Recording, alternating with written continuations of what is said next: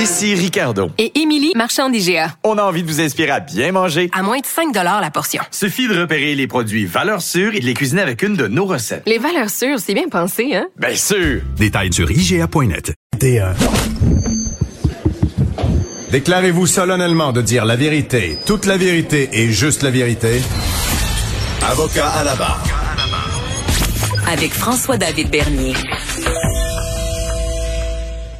Éduc Alcool a lancé une campagne de sensibilisation hors de l'ordinaire pour donner aux Québécois des conseils pour la période du temps des fêtes en confinement et pandémie. On se rappelle que euh, Opération Nez Rouge euh, a, annoncé qu'il suspendait les raccompagnements. Euh, vu la pandémie, vu la complexité, on comprend bien. Mais on, parle beaucoup des rassemblements illégaux, euh, évidemment, mais l'alcool au volant, c'est un tueur. Je veux dire, il faut pas oublier cet aspect-là. Et euh, il y a des fêtes, il y a, de l'alcool qui est prise, il y a des gens qui peuvent quand même conduire parce que les rassemblements intérieurs sont interdits, évidemment. On doit fêter dans notre bulle, ça facilite la chose quand même, mais euh, il y a quand même des rassemblements extérieurs qui peuvent être permis. Donc, il y a des gens qui peuvent se déplacer, il y a des gens qui peuvent prendre un verre, prendre le véhicule, et c'est quand même dangereux. Et on voulait en savoir. Éducalcool là, donne des trucs dans cette campagne-là. Et on reçoit Hubert Sassi, directeur d'Éducalcool. Bonjour. Bonjour. Merci d'être là. Est-ce que euh, est-ce que c'est toujours un problème, alcool au volant, ou on oublie ça à cause qu'on est en confinement? Il est clair qu'il y a moins de véhicules sur les routes, mais il reste qu'au Québec, d'abord, il y a des zones qui ne sont pas en zone rouge, qui mhm, sont en zone orange, dans lesquelles il y a des gens qui peuvent conduire. Ensuite, il y a des gens qui peuvent visiter des personnes seules, et donc ils vont les accompagner ou les raccompagner parce que tout le monde n'est pas en confinement total et absolu. Enfin, il y a des gens qui vont au travail il y a des gens qui vont faire l'épicerie, il y a des gens qui, qui vont à la pharmacie. Bref, la vie n'a pas arrêté et si on se promène dans les rues, on voit bien qu'il y a encore des autos sur les routes. Et la conduite avec les facultés affaiblies demeure, et en plus, il y a les, tricheurs. Alors ça, c'est par-dessus le lot. Donc, c'est clair que la conduite avec les facultés affaiblies demeure une préoccupation, mais ce n'est pas la seule. Parce que il y a pour beaucoup de gens, un des freins à l'abus de consommation d'alcool, c'est ah, je dois faire attention parce que je dois prendre mon auto. Et là, l'effet pervers que ça peut avoir, c'est que des gens disent Ah, vu que je conduis pas, je peux me permettre de prendre un coup solide, c'est pas grave, je vais pas conduire. Or, notre, notre foi, notre corps, lui, qu'on conduise ou qu'on ne conduise pas, il va subir exactement les mêmes conséquences. Mhm. Et le fait qu'on soit également en famille avec les enfants, parce que d'habitude, on, va on couche les enfants puis on s'en va fêter entre adultes. Là, on ne peut pas aller fêter entre adultes, on est dans la bulle familiale. Et donc, on est un modèle pour les enfants qui sont avec nous. Et ça va être important de s'adapter à cette réalité. Ça a été le cas pour le réveillon de Noël. Ça va être le cas pour le réveillon du Nouvel An.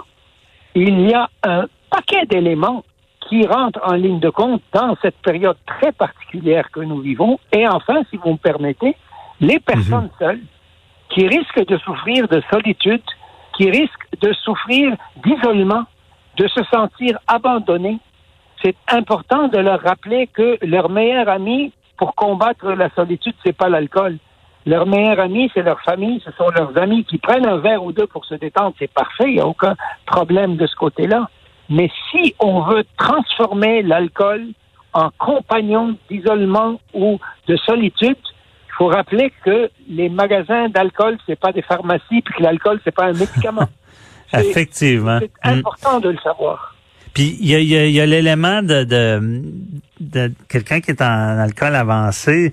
Il y a des choses qu'il peut faire qu'il ne ferait pas en temps normal. Et il y a des gens qui deviennent plus violents. Il y a, ça peut créer des problèmes familiaux. Là. Absolument. Regardez, il y a l'alcool, l'abus d'alcool est présent dans 45% des cas de violence familiale, conjugale et sexuelle. Okay. pratiquement la moitié. Je dis pas que c'est la faute de l'alcool, mais c'est la faute de la personne qui en a trop bu. Ça, c'est absolument certain. Enfin, si on veut parler de faute. Ouais, ça, Ensuite- ça aide pas.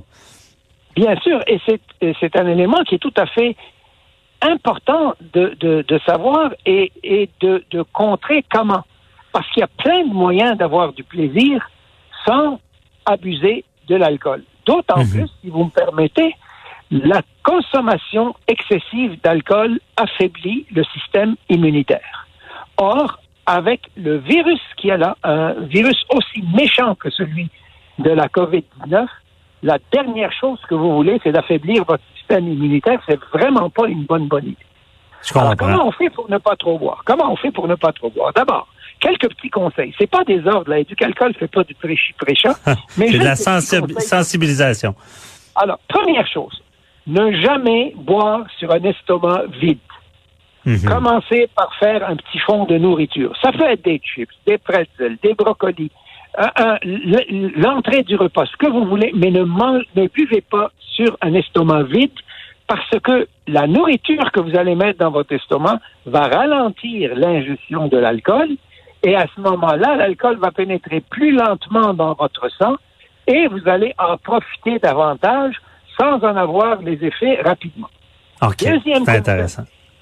alternons un verre d'alcool, un verre d'eau, ou un verre d'alcool, un verre de boisson sans alcool. Et du alcool a créé un site qui s'appelle alternalcool.com sur Mhm. lequel il y a 120 recettes de cocktails sans alcool absolument délicieux. Ah ouais, on peut 120. en faire pour les enfants. On peut en faire pour les enfants. Et ensuite, c'est très, très bon pour soi parce qu'ils ont un très, très bon goût. Il faut pas en abuser non plus trop parce qu'il y a du sucre là-dedans, puis trop de sucre, c'est pas bon non plus. Troisième Puis euh, ce conseil-là est bon pour le lendemain aussi, parce qu'on a moins la... Absolument, vous m'enlevez les mots de la bouche parce que l'alcool, même si c'est un liquide, c'est un liquide qui déshydrate. Ça a l'air fou à dire, là, mais Mhm. c'est un liquide qui a pour effet de déshydrater.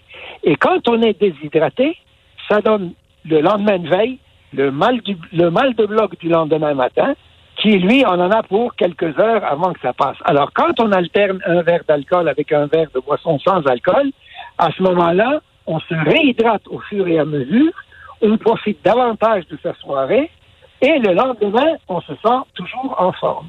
Ouais. L'autre chose, buvez lentement. Je vous assure, votre verre ne va pas s'enfuir là. Prenez votre temps, il va pas s'échapper, il va pas s'en aller, il va rester là. Alors, on prend son temps, on placote, on mange, on fait une bouchée, on boit, on prend une gorgée et ainsi de suite. On prend le temps de savourer et de déguster parce que l'alcool peut avoir du goût et un goût agréable si on a su choisir des choses qui nous plaisent. Mais quand on a trop bu, on goûte plus rien.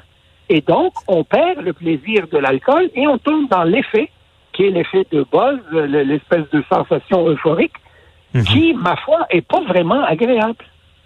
Ouais, c'est vrai. C'est bon conseil.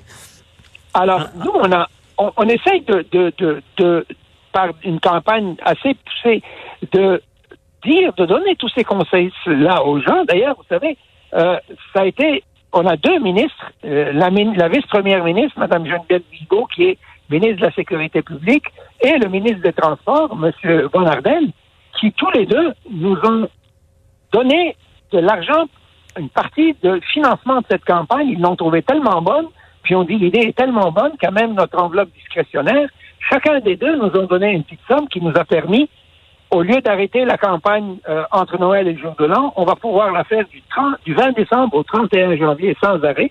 Puis je vous avoue que pour Éducalcool, c'est vraiment une belle reconnaissance que deux ministres à qui, honnêtement, euh, on, on les a pas suppliés ni rien du tout, de leur initiative ont choisi de nous aider dans ça. On en est vraiment très contents puis très reconnaissants aussi. Ben oui, c'est c'est pour une bonne cause euh, parce que sur votre site il y a, il y a toutes sortes de conseils euh, qui, qui sont très très euh, intéressants et pratiques. là. Euh, comme j'en vois un, l'alcool c'est comme le sexe, non c'est non. Tu sais, c'est tu sais, quelqu'un Oui, ben- qui- si on offre un verre, la personne dit non, essayez pas de le convaincre non plus. C'est un Ben oui. choix qui lui appartient. Absolument. Vous savez comment c'est. Hein? Moi, il m'arrive, nous, on dit aux gens, là, il faut pas boire tous les jours. Donc, Mhm. qu'il y ait au moins une, mais idéalement deux jours par semaine où on ne boit pas d'alcool. Parfait. Alors, des fois, quand quelqu'un ne veut pas boire d'alcool, la première question qu'il voit, ben pourquoi? Es-tu malade? Qu'est-ce qui se passe? Pourquoi quelqu'un qui veut pas boire d'alcool un soir, il faut absolument qu'il soit malade ou qu'il aille mal, ou qu'il qu'il se passe quelque chose chez lui? Et, Ouais. moi, pour rigoler, parce que des fois, je dis, ben, juste, j'ai pas envie, c'est tout. Aujourd'hui, ça me tente pas. Ou bien, aujourd'hui, c'est une journée sans alcool pour moi, puis je, je bois pas aujourd'hui, point final. Puis il m'arrive même des fois de choisir le samedi pour pas boire, juste pour avoir la capacité de me dire, eh ben, Hubert, t'es capable de résister, t'es pas, à- t'es pas sujet, t'es pas soumis à l'alcool, c'est pas lui le boss, c'est toi. C'est vrai, c'est pas une dépendance. Ouais, et quand quelqu'un m'écœure un peu trop, il dit Pourquoi tu veux pas boire? Je réponds Parce que je suis enceinte. Malheureusement, je peux pas boire. Fait que là, il voit bien, la personne qui veut insister voit bien que ça n'a pas de bon sens de poser cette question-là. Vous savez, quand Ouais. quelqu'un accepte de boire, là, on lui demande pas pourquoi il veut boire. Pourquoi Non. les gens qui veulent pas boire, il faut leur demander, ils doivent se justifier, puis il faut leur demander absolument pourquoi. Il n'y a pas de pourquoi, juste ça me tente pas, point final. Ben ouais, ça, ça, j'avoue que c'est une mauvaise habitude. Euh, Faut pré- quand ben là on n'a pas d'invité en ce moment, mais je veux dire, faut prévoir d'autres sortes de, de comme vous le dites, il y a beaucoup de cocktails sans alcool qui goûtent bon.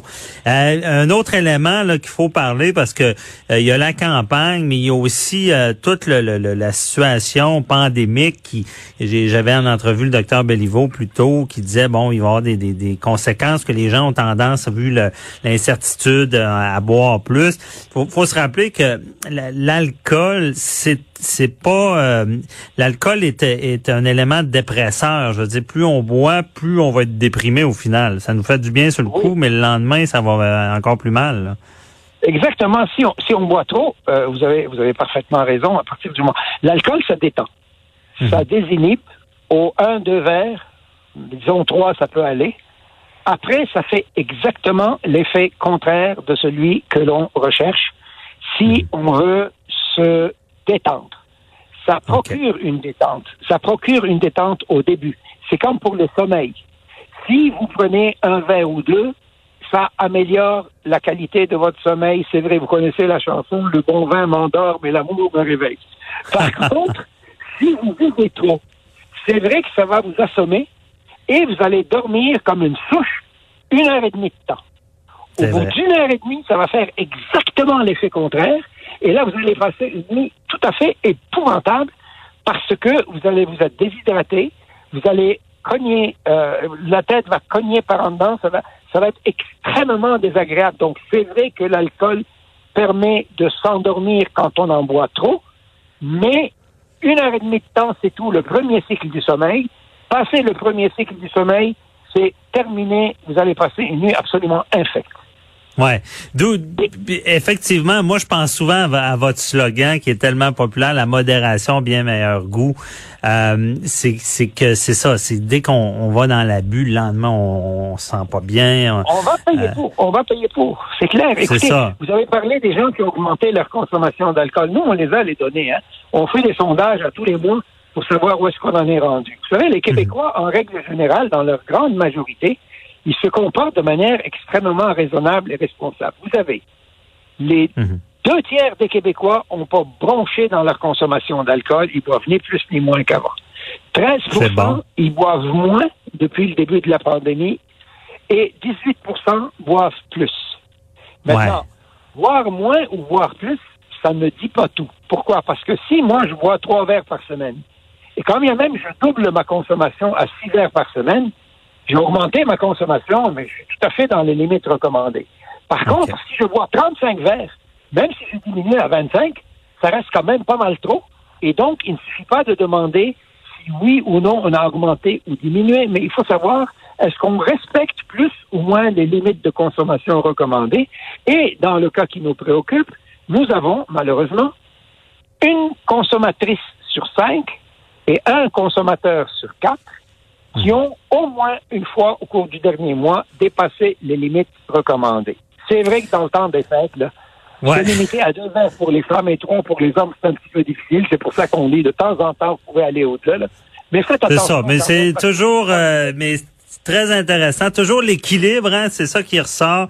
Merci beaucoup, euh, Hubert Sassi, euh, d'Éducalcool. Euh, Très, très, très intéressant. Je pense que ça peut faire du bien à beaucoup de gens, puis aller voir les recommandations. Bonne journée. Bye bye. Merci infiniment et bonne année et bonne santé à tous. Merci, à bonne année à vous aussi.